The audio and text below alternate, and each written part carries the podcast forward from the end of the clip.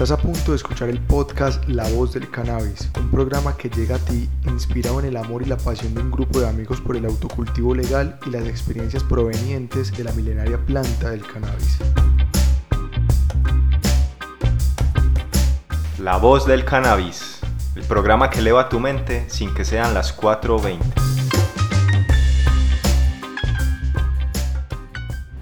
Advertimos que nuestro contenido es para mayores de edad. No motivamos el consumo de cannabis o malas prácticas que puedan llevarse a cabo con la planta.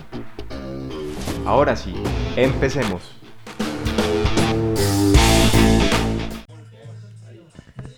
La voz del cannabis, el programa que eleva tu mente sin que sean las 4.20. ¿De dónde estamos? A ver, ¿qué quiera diga? Estamos en Santa Elena en un super evento que se llama Halloween. Hoy vamos a hacer nuestra primera tertulia canábica muy internacional realmente, parce. Estamos con el parcero, que los parceros de parce de Halloween. Preséntate, preséntate. Preséntate, a ver, vos Eh, quién sos y ganado.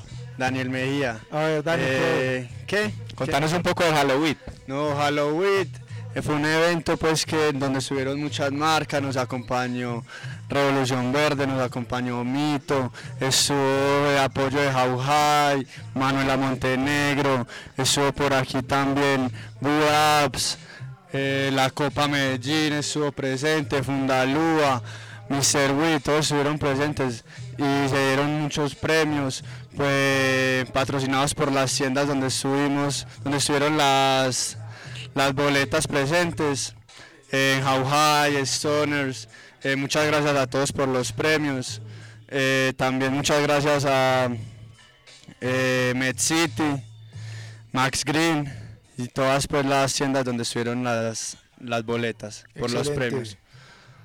Bueno, se, lucieron con los premios. sí, estuvo muy bueno. Ganamos, sí, sí. quedamos de segundos como Rick and Morty. ganamos una belleza de cuadro pintado Ahí, a sí, mano. chimba, Uy, parce. Fue muy Él bueno. es un super artista. ¿Cuál, cuál es el artista? Decinos, por favor. El IOU, la marca es Lick, Liquid. Ok. Brutal, está muy, Muy, bacano. muy recomendado. estudio, Excelente. No, es muy bacano porque el man hace pues de todo lo que vos necesites. Querés pintar tu casa, te la pinta como quieras. Quieres ropa, te hace ropa. Gorras, eh, accesorios canábicos de todo tipo. Y manes para la nevera, weón. Sí. Paco, ¿qué no técnica, ¿qué ¿no? técnica usa de pintura? ¿Es óleo o es acrílico? Parce, yo creo que él te maneja la técnica que quieras. Él Lo es que le digas. plástico. Sí, Entonces, como vos quieras trabajar, él te trabaja. Excelente. Obviamente, pues yo creo que él debe tener sus preferencias, pues. Pero yo lo he visto honestamente trabajar en de todo. De todo. Bueno, una voz conocida también, ya vieron a Paco. Otra voz conocida, a ver, ¿vos quién sos? Hola, soy de Revolución Verde. El chico hablando español con su acento francés, diciendo 10.000 veces entonces al, al minuto. Y ya. Hicimos un excelente podcast con vos, parcero. Súper bacano. Tenemos un invitado nuevo. Parce, ¿vos quién sos y de dónde venís? Bueno, me llamo, me, me llamo Angelo Pichitelli, yo soy de Brasil, yo soy un investigador de la economía de la cannabis. Sí. Ah, bueno, estoy acá en Colombia haciendo una investigación sobre cómo se está desarrollando el sector medicinal acá y también, por supuesto, haciendo conexiones con los miembros de la cultura canábica acá.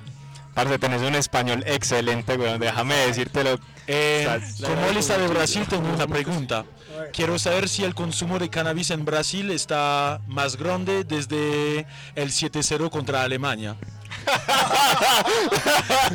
Bueno, seguramente esto fue una situación que necesitamos acalmar. necesitamos- Entonces, la Por eso, gracias al cannabis, ¿cierto? nos, fue- nos ayudó muchísimo a superar esta situación. parce. Parce, ¿de qué parte de Brasil sos? Yo soy de São Paulo, la ciudad, bueno, una ciudad que está llena de La negocios. capital. todo lo- No es la capital, pero es una ciudad, la más grande ciudad, la capital Ah, de Brasil. Brasil, Brasilia, sí. Sí, am, pero São Paulo es una ciudad gigante, tiene como que 22 millones de personas en la área metropolitana. Sí. Wow, eso 22 es millones. demasiado. Casi nada. prácticamente. Colombia, no, Colombia, Sí, porque Colombia son 44 millones de habitantes. Una sola, eso es que una ciudad, un En la área la- metropolitana. la área, Entonces son pero- como Wow, que es solo la 17. ciudad. Mámese un taco ahí, papi. Uy, no. Es un montón de gente. Bueno, la ciudad tiene como que 12 y tenemos como... Ahora no estoy seguro si son 22 o 18 millones de personas en la área metropolitana, pero es Gigante. Igual. aún así demasiado. gigante, sí. Uf. ¿Y cuántos crees que fuman de ahí? Bueno, en Brasil los datos dicen que am, la gente que admite fumar son 2.5%, pero seguramente hay una subnotificación. Entonces Eh, 25, la verdad, ¿cierto? No, siempre, siempre están, un- están bajando para no decir que es algo muy muy pues que, que todo el mundo no está no- es, es para decir que es solamente una pequeña parte de la gente. Ya es como para qué para qué entonces no están bajando las la- la- la- las estadísticas cuando se trata de la persona tomando alcohol y todo. Estamos haciendo algo mal. No cierto que no entonces ¿por qué, por qué mentir por qué decir ah no es solamente son son como rebeldes y todo estamos rebeldes de qué no no estamos rebeldes. planta. 15%, 20%, hasta si estamos 50%, ¿y qué? No hay nada mal en eso. Entonces, Sí, en Canadá, si, estoy, si, si no me equivoco ahora, son como que 40% de los adultos que dicen que hacen consumo. Que le meten a la mata. Entonces, Y cada vez si más, vemos- de Sí, hecho. y cada vez son más. Cada vez más, sí. Entonces, si vemos, es que lo que ocurre es que mucha gente tiene miedo de admitirlo, ¿no? Porque hay un tabú gigantesco, es un estigma tremendo. Entonces, lo que se dice cuando se discute estos datos es que hay una subnotificación, seguramente, pero no podemos aún estimar cuántas personas de hecho hacen uso de cannabis. Sí.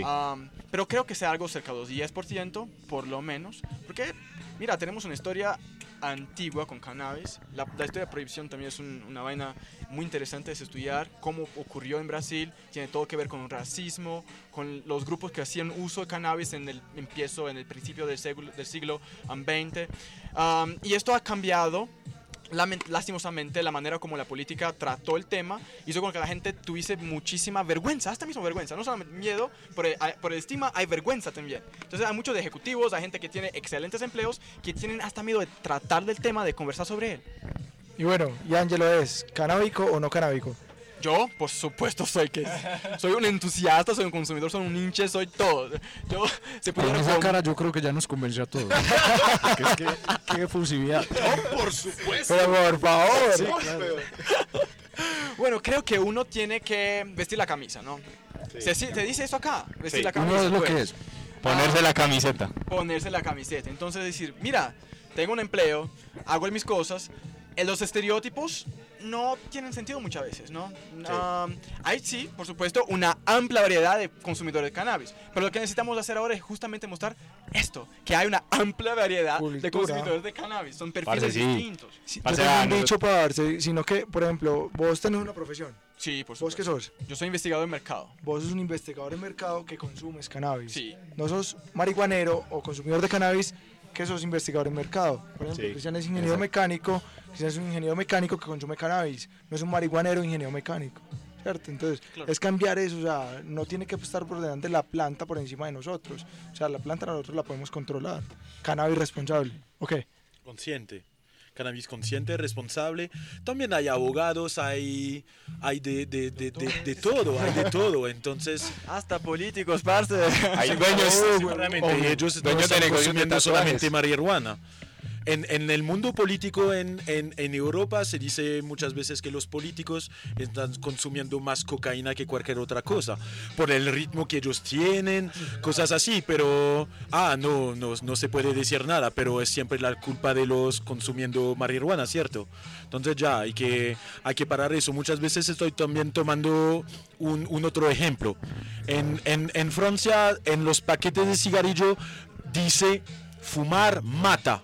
No es fumar puede matar, fumar mata. Sí. El negocio está organizado por el gobierno mismo, el Estado. ¿Cuántas personas murieron del uso de cannabis? Ninguna. Nada, nada, nada. Tenemos un cero, entonces hay un problema, ¿cierto? Hipocresía total, hipocresía total. Total. Y si los políticos no están consumiendo marihuana, seguramente están ganando mucha plata con eso, con el narcotráfico.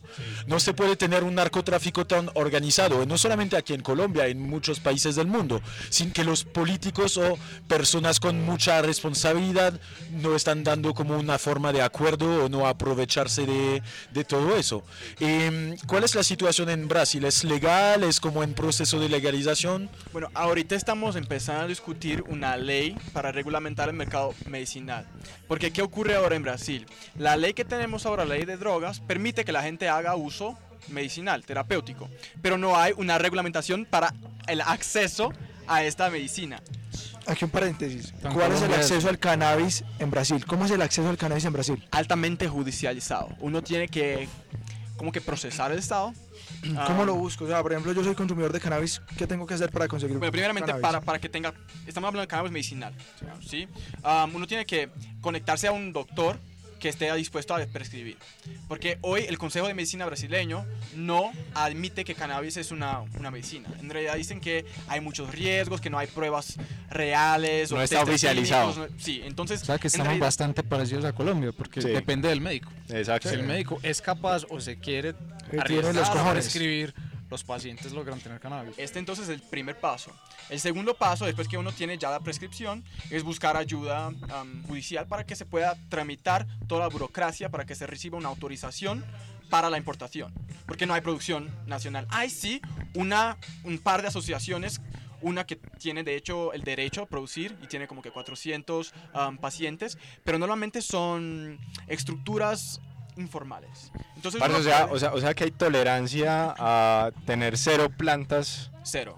O sea, no puedes legalmente En cualquier tener lugar de Brasil, o sea, planta. Si O sea, tenés no plantas, si, si estás cultivando de semilla, es en todo Brasil estás cometiendo un delito. Así ¿Qué ocurre? Allá no hay una distinción clara entre el, el consumidor y el Sí. traficante. No existe una directriz como que a, acima de 20 gramos ya estás en una categoría de tráfico. No. Entonces Es llega la policía federal y Precisamente. siendo el que sea, tan, Se así sea bandido, así sea... Lo- el, el principio que usan los policías am, para hacer esta distinción es dónde te encontraron, cuánto tenías, normalmente cuál es tu clase social, tu estrato social. Ah, Entonces, lo que sí, se fijan, pues Si te- es normal. ¿De qué favela sos? si estás si, si te cogen una si te agarran una en un barrio más humilde seguramente te van a decir que es un, es un traficante Sí. y se lees las sentencias judiciales normalmente se dicen no estaba en una área que es conocida por Por tráfico, por de, drogas. de drogas entonces seguramente estaba involucrado no Mierda, ¿en serio? esto- en en me serio. queda una duda. Si en Brasil no hay, digamos, producción de cannabis y la tienen que importar para las personas que la necesitan, Sí. entonces, ¿cómo se les entrega? O sea, ¿es comprar a un dispensario en otro país o es como el gobierno federal de Estados Unidos que te entrega como una latica con porros o cómo es? Primeramente, en Brasil no se acepta el uso medicinal de la flor, solamente los extractos medicinales. Allá se dice que la flor es una droga y que los extractos son medicina. Entonces, en realidad, Igual los es lo que se dice. Los, los dabs son una... Son extractos. Son extractos, pero normalmente se... La cultura DAB está aún, no es que está aún empezando, pero aún no es popularizada realmente. Los conocedores, la gente que está involucrada en la industria o que um, estudia, investiga, conoce que es el DAB. Pero si, si hablas con un brasileño mediano, Absolutamente. en nada realidad lo que de conocen es prensado paraguayo. Ni mismo saben que la flor es lo que se fuma. Tenemos paraguayo. prensado paraguayo que ¿Qué es... es pensado paraguayo? Espérate. Sí, Ah, sí. suena interesante. Culturízate con Ángelo, a ver, Es contanos. Clásico, huevón. Sí, a ver, no, marica, no sé eso, huevón. ¿Qué es eso? Es Marihuana ca- clásica. A ver, Sí, de ahí salió todo. school. ¿sí? Aunque creo que el país que más produce marihuana en Latinoamérica es Paraguay. Pues hace poquito Es lo que decían, de sí. voz de un compañero. Y no sabía de eso. hecho, la punto rojo viene de allá. De Paraguayo. ¿En serio? Uh, mira. Tiene sus raíces por allá. Colombiana. No, Bien. supuestamente se sabe que se cree que es colombiana, pero ese dato, y yo también lo creería, huevón. Se, se encuentra mucho en Panamá también, punto Sí. Ujú.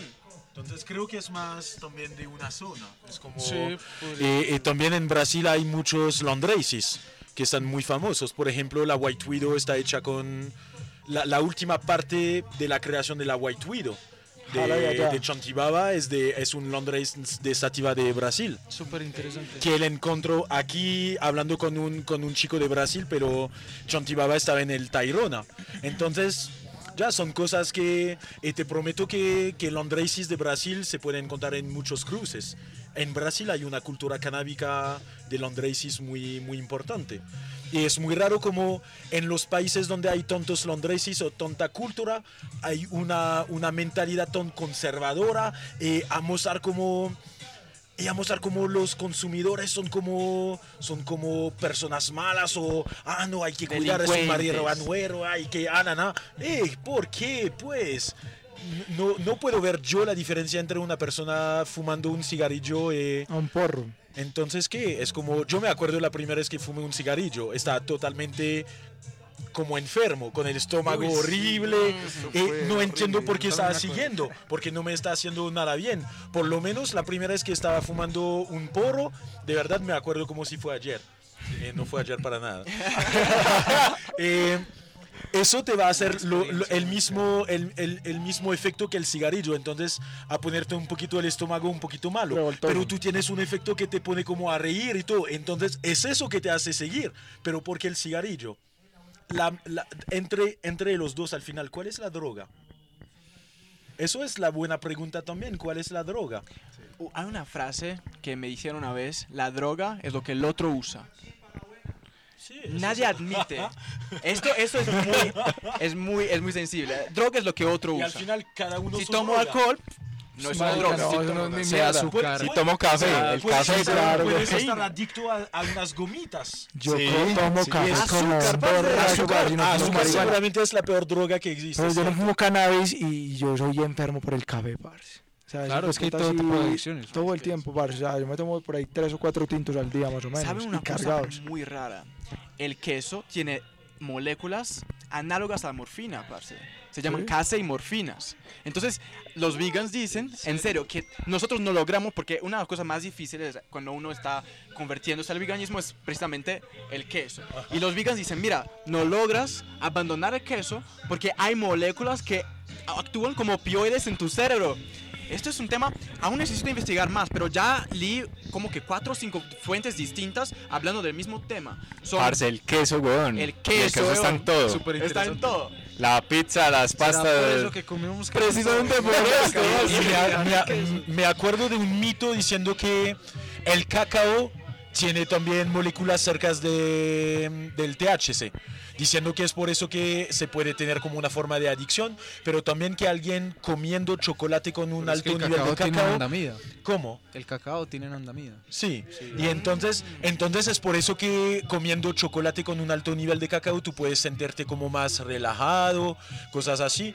Entonces, pero de la misma manera son plantas. Y entonces cualquier planta para mí es una medicina. Solamente hay que encontrar su uso. eh, mira, cuántas personas murieron a intentar de comer esta, esta fruta así cruda. Esta fruta cruda es un veneno, eh, cocida es la mejor marmelada Sí, o sí. compota. Entonces, ya es el...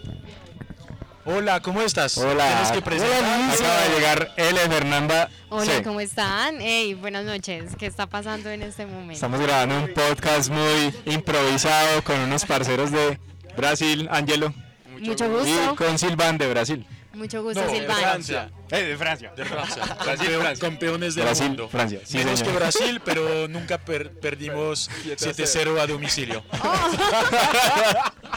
No, Esa eh, realidad no, no vamos, puede vamos a hablar fútbol porque también es una droga, es una adicción y todo. Yo me acuerdo que estaba mirando ese partido, entonces Copa del Mundo, ¿cierto? Un mundial, es algo muy importante.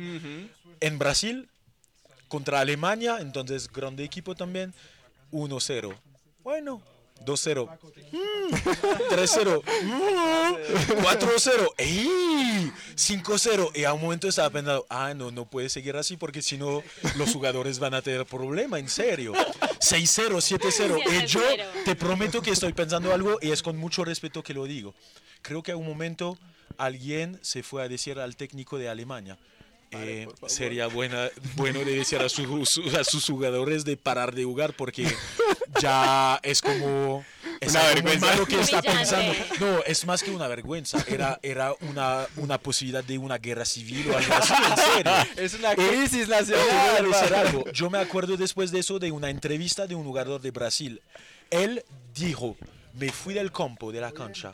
La primera cosa que yo hice es tomar mi teléfono, llamar a mi familia en Brasil y decir, ustedes tienen que irse de la casa, porque ellos están con miedo. Sabemos que en Brasil, cierto que es una religión el fútbol. Sí, Y total. es- Imagínate, imagínate perder 7-0 durante un mundial a domicilio. Para los jugadores fue algo muy peligroso, en serio.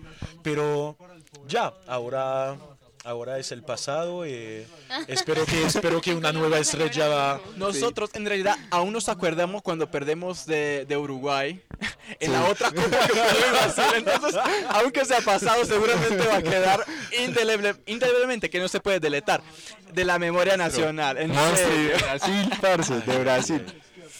Indele uy. Acá hice, hice- en realidad fue una cosa poco de osadía. Sí. No estaba ni un poco Te fue seguro bien, que te. Hay que intentar a veces, lo hago cada día. Precisamente. Y en Francia estamos diciendo que el español es muy fácil. Vamos a tomar la palabra en francés. Cuando es masculino, terminar con O. Y cuando es femenino, entonces terminar con A. O con A. Bueno, funciona a veces. Hay unos trucos, hay unos trucos, sí. Súper, súper. ¿Y tú a qué te dedicas? Eh, Estás trabajo- consumiendo marihuana. Sí. Ay, mala, Claramente. mala, Se nota, mala, se nota. Sí, ella tiene sonrisa, todo bien, Estoy se feliz, parece muy estoy feliz, tranquila. entonces ya. Es un es una consecuencia de, de consumir marihuana, ¿sí? Sí, sí, total. Parce, Luisa trabaja en How High. Ah. Es una smoke shop, una Ok. tienda donde vendemos todos los artículos para que la y venden gente... semillas. Vendemos semillas. Ah, porque yo vendo semillas. ¿De cuáles? ¿De cuáles vendes? Ay, Hay negocio de hacer, ¿eh? hecho. ya, tenemos que, te voy a dejar mi tarjeta de, Está de, cre- bien. de crédito, no, de negocio. La tarjeta de visita, creo que. Bonita, pero voy a no tanto, pues. tarjeta de crédito, ya. ya Bonito, puedes pero se le nota- quieras. no va para tanto, pues. Customer Relationship Management Tool. Increíble. Yo me perdí un ratico. Yo estaba allí haciendo mi arbolito, pues. Pero Entonces, bueno, yo quiero hacer una pregunta, parce. Ahora en Brasil, ¿qué es lo más exótico que se consigue, parce? No, si, no creo que te han preguntado eso, mis preguntas son locas. ¿Qué se consigue así loco? Usted diga, marica, qué chimba conseguir esto, no sé qué, vamos por esta vuelta. Bueno, siempre se puede acceder casi todo, pero es real difícil. Hay gente que, ¿qué pasa? En Brasil tenemos, como estaba hablando, naturalmente es el paraguayo, el prensado paraguayo, este es, este es el producto estándar.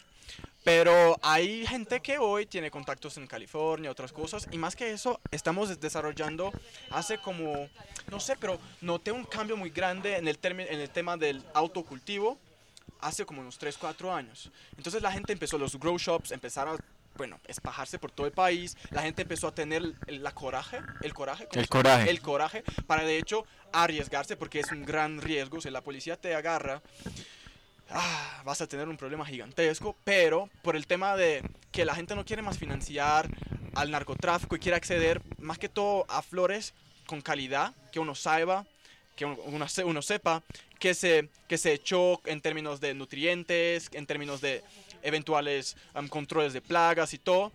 En es- por este motivo la gente empezó a cultivar muchísimo. Entonces, ahorita tenemos rosin, tenemos, bueno, en realidad rosin de bubble hash. La gente está empezando a trabajar muchísimo con las extracciones. Esto Sí. es una vaina que está creciendo supremamente en Brasil. Yo tengo una pregunta. Por favor. ¿Hay alguna cepa o semilla que sea propia de Brasil? Este bueno acá en realidad conoce mucho más que yo, pero sí tenemos algunas que estas sí seguro yo puedo am, confirmar, como que la manga rosa tenemos, más al noreste de Brasil, tenemos un par de otras, pero no me acuerdo los nombres en portugués, ya he leído en inglés. Hay una que se pero- llama Macoña, ¿no? Macoña es como llamamos marihuana, Ah, la normal. Es como la de la calle. creepy, como, La de la se, calle. como se dice aquí. que es en realidad un anagrama de cáñamo. Entonces, Ah. le- se llama macoña en Brasil. Hace como que 200 años se llamaba pito do pango, humo de Angola, nombres más Angola. riamba, yamba, liamba, nombres altamente africanizados, porque fueron Sí. los esclavos africanos que Claro. trajeron las semillas desde África a Brasil y que Sí. desarrollaron esta cultura. Y en realidad hay un libro muy increíble que se llama La historia de la, a história da maconha no Brasil, la historia de la marihuana en Brasil. Fue un historiador de una de las mejores universidades de Brasil que investigó, u- u- hizo una investigación tremenda y escribió un libro súper chévere que habla sobre el proceso de prohibición. Y qué pasa es que la prohibición en Brasil tiene todo que ver con el racismo. Total. Esto es una injusticia tremenda. Precisamente. Es que en Estados Unidos me parece un tema un poco más complejo porque tenía el- la eh, xenofobia, se dice Xenofobia, xenofobia. por los mexicanos, había racismo por los negros que tocaban jazz, blues, precisamente. Había también, también una cuestión política, una bargaña política necesaria por el tema de la, de la prohibición del alcohol. De- Sí. Necesitaban relegalizarlo. ¿Y cómo se iba a negociar con los conservadores que habían, bueno, Hombre, ¿qué hacemos con toda esta gente? Precisamente. No, persigamos los marihuaneros. precisamente algo así ocurrió? Y también... Un programa, la prohibición del cannabis. ahí Sí, viene, ahí viene. ahí viene. Este es un tema increíble, fascinante. Y también el tema industrial, ¿no? Que se dice, esto ya es más especulación, no hay documentos reales, de hecho, que se pueda investigar. Pero se dice que el tema, eh, que coincidió muy próximamente, muy cercanamente, muy Sí. próximo en el tiempo, próximamente, um, el desarrollo de um, fibras sintéticas, textiles como el nylon Sí, sí. um, y la prohibición de cannabis. Ajá. Entonces hay mucha gente que cree, como que Jack Henry y otros más, dicen El que cáñamo estaba haciendo una tela o un producto que se muchísimo mejor que todas esas telas sintéticas. Y resistente. Muchísimo. Entonces, para el negocio no es bueno de tener algo muy resistente que va a durar con el tiempo. Sí, sí. Y entonces es por eso yo vi exactamente un documental hablando de eso, que al principio también la guerra contra el, el cultivo de cáñamo o cannabis era para evitar de esta fibra de estar muy Muy posicionada en el muy- mercado. Muy regular y muy grande en el, En el pues que mercado. la gente no se puede acostumbrar de tener una tela así muy resistente. Entonces vamos a desarrollar más la mierda que no va a durar, un pantalón que no va a durar más de un año Exacto. para hacer vender más, más, más, más, más. Es totalmente increíble. Y mira qué raro. No, se puede probar que el cannabis es mejor que, que toda la otra fibra porque en la Segunda Guerra Mundial los Estados Unidos legalizaron el cannabis, incentivaron el cultivo de cáñamo porque necesitaban de, de- de- de tela para el Los esfuerzo. uniformes. Levi, Leo, Levi de Strauss, Levi. Levis. Levi sí. Son los de cáñamo. ¿Son los? Pantalones Sí. de. Marca Sí, Levis. hecho, sí, sí, sí. Y ahorita en realidad, bueno, volviendo ahora a, lo- a la contemporaneidad, están desarrollando procesos porque la fibra de cannabis es un poco gruesa, cerca del algodón, no, no es tan suave el tacto y todo. Pero hay empresas como Half Lauren que están desarrollando, están investigando, desarrollando procesos de algodonización del cáñamo. Porque Sí. quieren volver a, a utilizar la planta en sus, en sus producciones.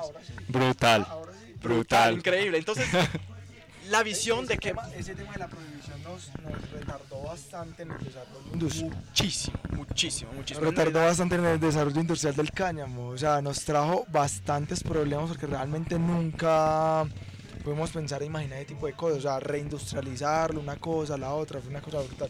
Y una cosa muy triste también es que se perdieron, ¿cuántas genéticas se perdieron por el tema de la prohibición? Se extinguieron miles de años de biotecnología. Sí, parce. Gente que estaba seleccionando semillas y, Claro, y la cepas, persecución los, Sí, los- sí. los- se extinguieron. Sí. ¿Quién sabe cuántas gelato habían en ese entonces ya? ¿Cómo, cómo? Que quién sabe cuántas gelato habrían en ese No, entonces. pero es, es algo increíble porque eh, eh, gracias a Dios hay unas personas hace años empezaron a hacer como una forma de colección personal de banco de semillas pensando si mañana de nuevo eso va a pasar. Entonces, con, con- con- con ese tema también, ¿cuántas, cuántas tribus de indígenas a perder su cultura? Eh, Sí. Mira, eh, hablando de Polinesia, por ejemplo, el tatuaje era una, una cultura muy grande, hasta que ellos eh, fue prohibido de tatuar, de, de hacer los tatuajes allá. Por religión, ok. siempre hay algo en la colonización, hay siempre hay un momento así, es como es malo, también porque era una forma de ellos de hablar de la historia de ellos, a guardar toda esta tradición. Entonces, ¿cómo tú, qué, ¿cuál es la mejor manera de, de tener la dominancia sobre una persona? Hacer que esta persona va a perder Olvide su cultura. es. Sí. Es exactamente lo mismo con el cannabis, porque el cannabis es algo medicinal desde, desde años, miles de años, miles de años, como estábamos hablando una vez juntos. En el podcast. Entonces que ahora se puede encontrar cosas muy antiguas con restos de cannabis y todo. Entonces a un momento eso era parte de matar la cultura de la gente para, para tener una dominación más grande sobre ellos. Y cuando estás matando la cultura y una medicina de la gente, ya tú tienes ya más de la mitad de- del trabajo hecho para Eh, dominar. Como dice el cuento, dice, quien olvida su historia está, está obligado a re- condenado a repetirla, entonces otra vez nos está tocando volver a aprender sobre la planta. Sí. Algo que tendríamos que saber en estos momentos, nos está tocando volver a aprenderlo. Y Chicos, a ver,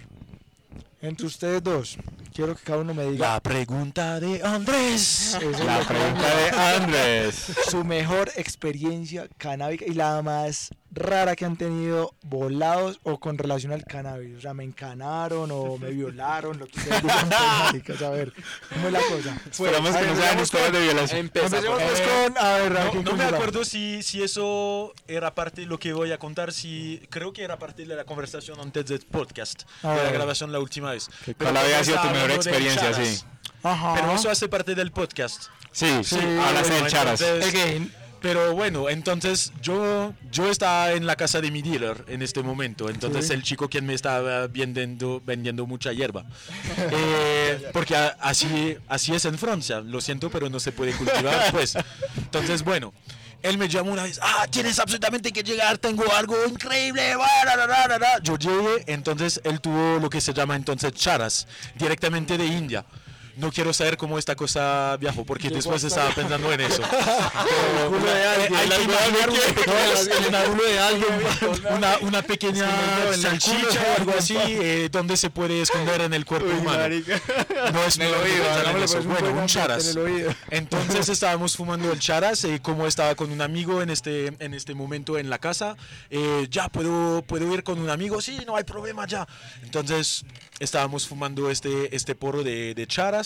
Entonces el charas es como... Como, como Frotar. frotar como la hierba ya todavía Ah. fresca. Todavía No, sobre es las plantas floreciendo. es fresco. La, las la plantas planta floreciendo todavía todavía fresca. pasar las, plan- las manos. Y, Y muchas entonces es plantas se la pegan de las palmas. Es Eso recoger es. como, como la resina en las, en las manos y entonces con un resto de, de hojas verdes, algo así. Bueno, y entonces estábamos fumando eso. Eh, nos fuimos de la casa, entonces el amigo tuvo su carro. Entonces llegamos en el carro, él está prendiendo el motor y estoy diciendo, ya vamos. Y él estaba diciéndome, ah, pero no sé más cómo hacer para ir por detrás. No es manejar, algo Se le estábamos manejar. totalmente, totalmente desconectados, totalmente. Y hasta yo estaba como, pero es muy sencillo, hay que hacer... Automático mecánico. También llevado. Vamos a tomar un taxi. Prometo que estábamos como a quedarnos así como 15 minutos a pensar, pero ¿cómo hacer para pasar esta velocidad para ir por detrás? Algo increíble. Creo que es mi, mi más grande crisis de risa de toda mi vida con eso. es una escena directamente de Chichen Chong. Es algo increíble. Es sino de mala experiencia, entonces pues, hay que hablar a veces también de las malas Claro. Experiencias. viajes, sí. Con una, con una jaquerer, entonces a tener las calles haciendo como así, Para arriba, para abajo. ver los sonidos horribles. Ay, Normalmente un camino de 15 minutos caminando, eh, me tocó caminar más de una hora y media para llegar hasta la casa.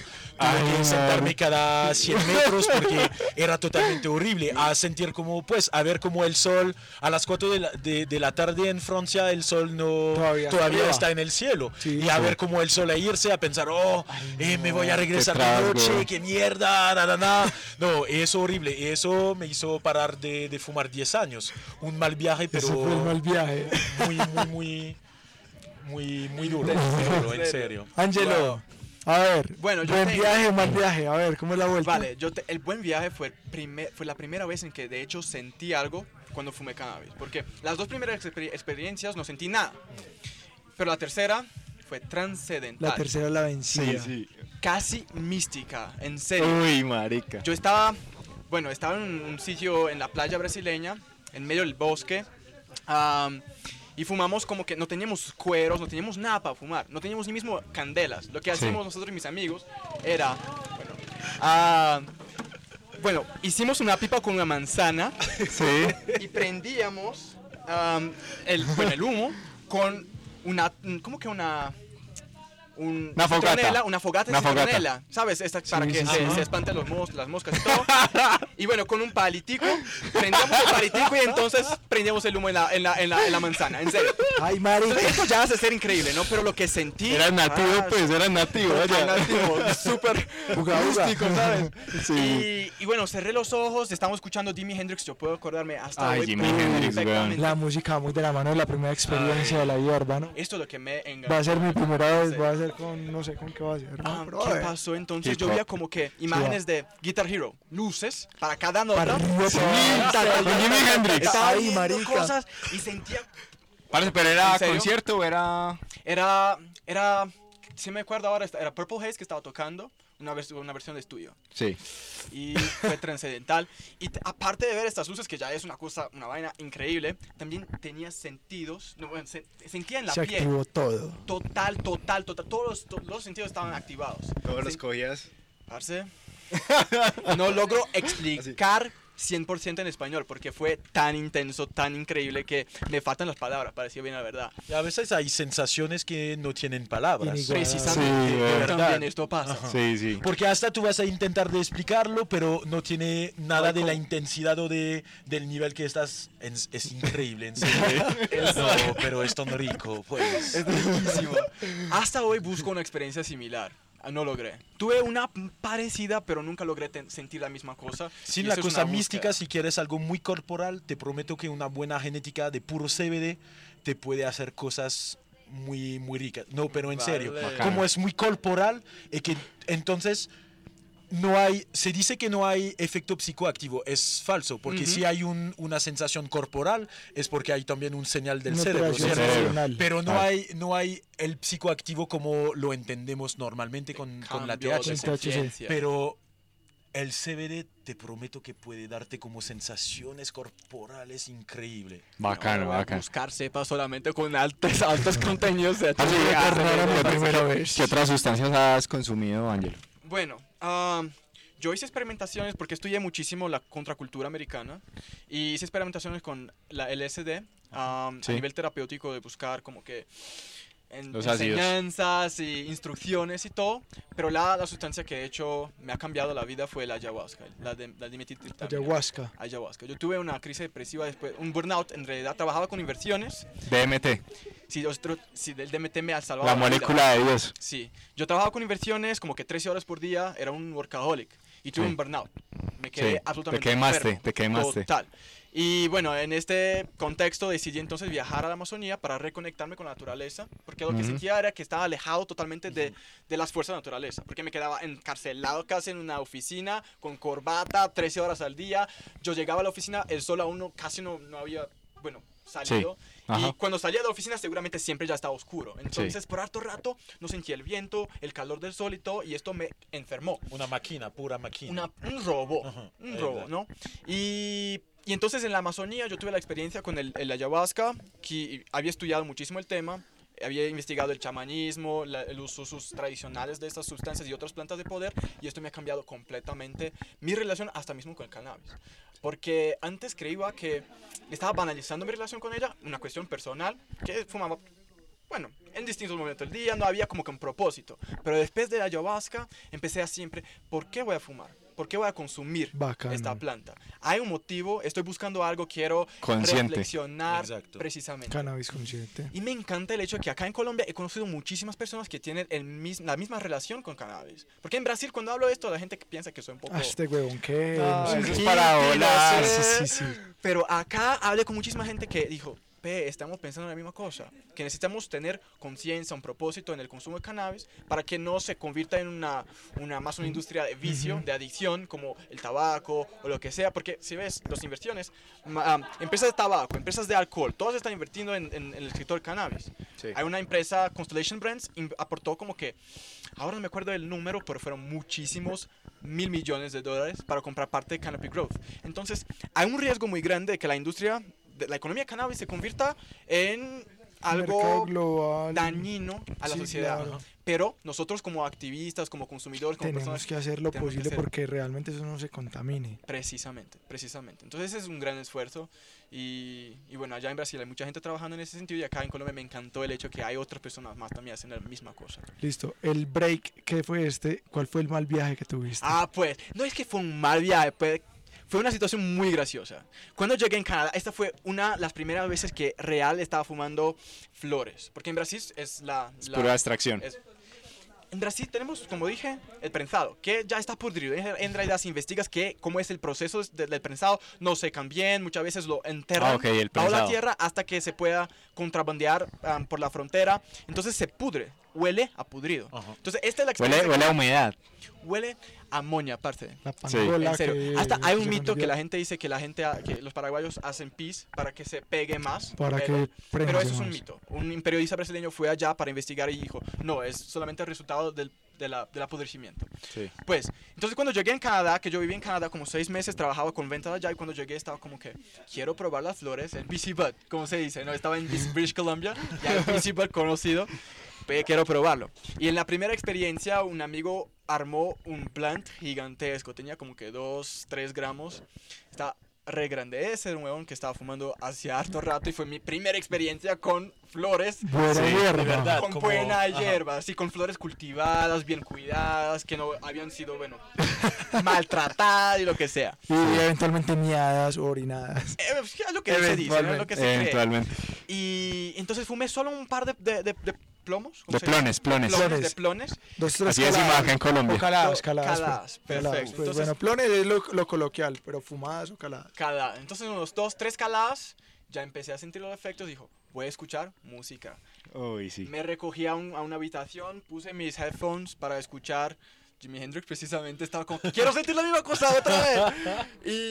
Y, ¿y qué pasó, parce? Esto es una historia un poquito, voy a, voy a hacerla un poco más corta. Am, estábamos un montón de estudiantes de intercambio. Y entonces escuché el, el sino, ¿cómo se...? the El sonido. El sonido de, de la puerta. Sí. Pues surgió un weón que no había visto hasta el momento, un, un coreano.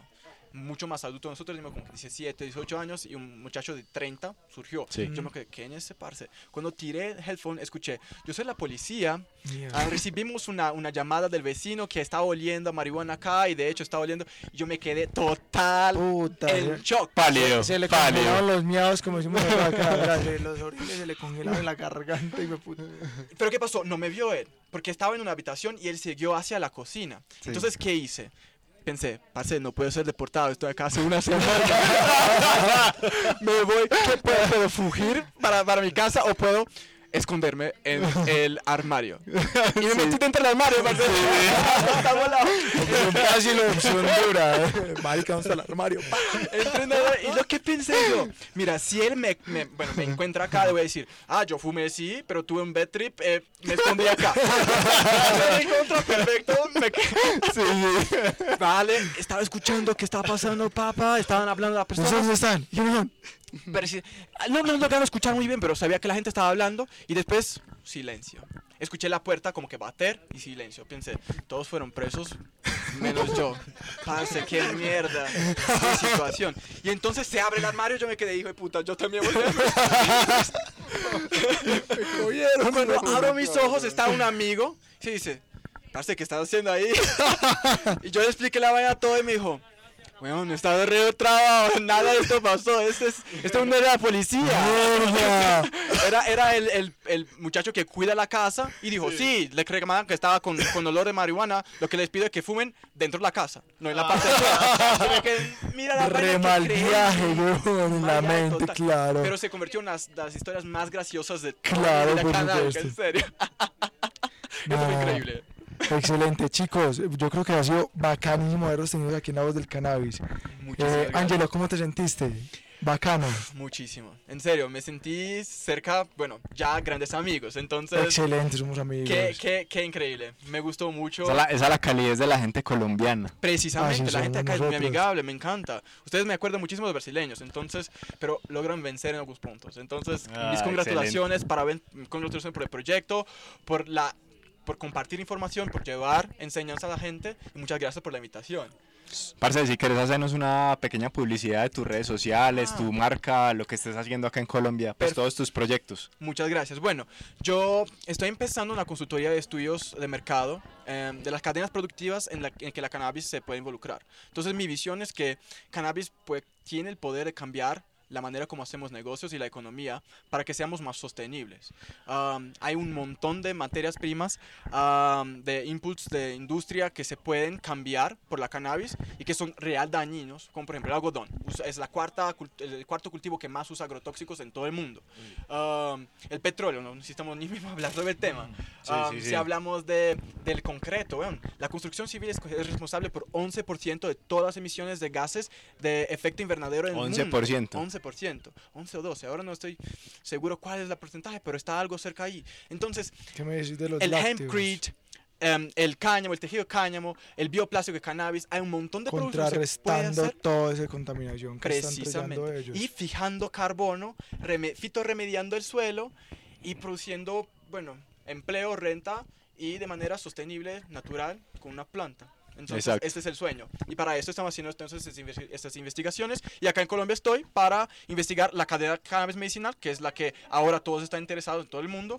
Pero de una ya vamos a empezar a investigar también el cáñamo industrial, porque ahí es donde vamos a ver un impacto tremendo y, bueno, transformador. Súper bien. el mundo. Muy bacano, redes sociales. Um, OE Cannabis, um, Observatorio Cannabis. de Economía de la Cannabis, Observatorio de Economía de la Cannabis en portugués.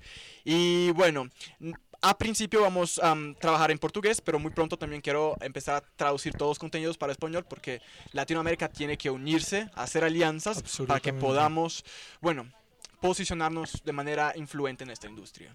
Muchas gracias. Again. Bueno, Revolución Verde Distribución sin la tilde, porque olvide. Hace poco alguien me está diciendo no te pueden contar en Instagram. Pues Revolución. Verde Distribución.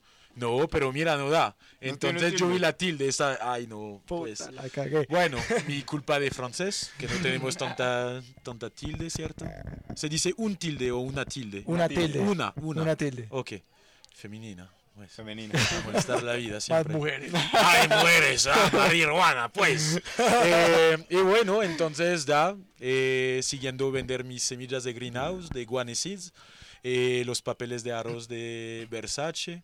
Y entonces, bueno, pasando un buen momento con, con ustedes aquí en Alawid, eh, con el frío de Santa Elena, la humedad. Está ya, delicioso. eh, cuando tenemos calor de los humanos, entonces Es olvidamos todo los el clima. Y entonces ya, eh, siempre un placer de estar con, con ustedes, a compartir. Eh, tenemos que escuchar de nuevo la compañera, porque a mí me encanta Lucha, las mujeres en, en el mundo canábico, porque es, un, es un mundo muy masculino. Eh, Nunca tenemos realmente... Yo, yo siempre estoy diciendo que nunca tenemos realmente testimonios de, de chicas fumando, de cómo los papas están pensando, los amigos, o sabes cómo, porque siempre hablamos de los consumidores como tipo masculino, pero hay que pensar que hay muchas chicas fumando, cultivando también. Muchísimo. Cultivando. Acá en Colombia y más en Medellín he visto que la escena femenina está creciendo un montón. Eh, cultivadoras, conscientes, eh, tenemos a, a la a Fundalúa, tenemos a Flor Médica, que son espectaculares en este cuento medicinal y pienso que sacan la cara por el género femenino que vamos incluyéndonos más y aprendiendo de este tema tan que nos gusta tanto como para todas nuestras vidas. Bueno, muchachos, ya para finalizar entonces este programa, Andrés y yo tenemos un deseo. Y Andrés no eh, tiene otra muy pregunta interesante. Ah, de parte de ustedes. Nos gustaría que digan el el eslogan de nuestra de nuestro podcast. La voz del cannabis, el programa que eleva tu mente sin que sean las 4.20. Ay, ay, ay. En tu idioma y en tu idioma. Ah, ok, entonces, ah, ok. En francés. Eh, en, va- vamos a escuchar en... No me gusta decir en portugués porque Brasil tiene un idioma cerca de portugués, pero tiene también... ¿Me entiendes? Es como en Colombia no hablan español, hablan colombiano. El portugués brasileño, parce, es lo que Exacto, decimos. eso, como el Cambia, español sí. colombiano. Am, bueno, yo puedo decir, traducir literalmente, pero voy a hablar como hablamos allá. ¿Vale? Las dos, dame las dos. Perfeito. Entonces, am, a Voz da Cannabis, o programa que eleva sua mente sem que seja 4 e 20. Oi, ¿Literal mostra. Literal. Ok. Agora, a Voz da Cannabis, o programa que faz a sua cabeça sem que sejam 4 e 20. Ah, mejor la primera, mejor la primera. En, Eh, en francés, en francés. En français. Eh, la voix du cannabis le programme qui élève ton... ah, ah, ¿Cómo vamos a decir? Eh, qui élève ta mentalité si- euh, sans, sans que ce soit euh, 4h20. Bien, C'est eso. 80, Sí. 80. 4, 80. Très bien. 4h, 4h20. 4h20. Es 4h20. Porque bien. aquí es- son, son solamente las cifras, ¿cierto? Eh, sí, sí. Pero 4 horas 20. 80. Uy, 4 marica. 20. 80. Súper. Chicos, bueno, listo. Fue un placer tenerlos con nosotros. En serio que gratificante unir continentes, tantos kilómetros de distancia que estamos nosotros de donde salimos y realmente algo que nos une. Es esta planta maravillosa. Exactamente. Entonces, muchachos, las puertas están abiertas para que conversemos y sigamos haciendo activismo. Realmente esta es la planta que nos va a unir a todos y a muchísima más gente que falta por llegar. Un saludo para todos y los queremos mucho. Chao, chao. Muchas gracias a todos. Chao.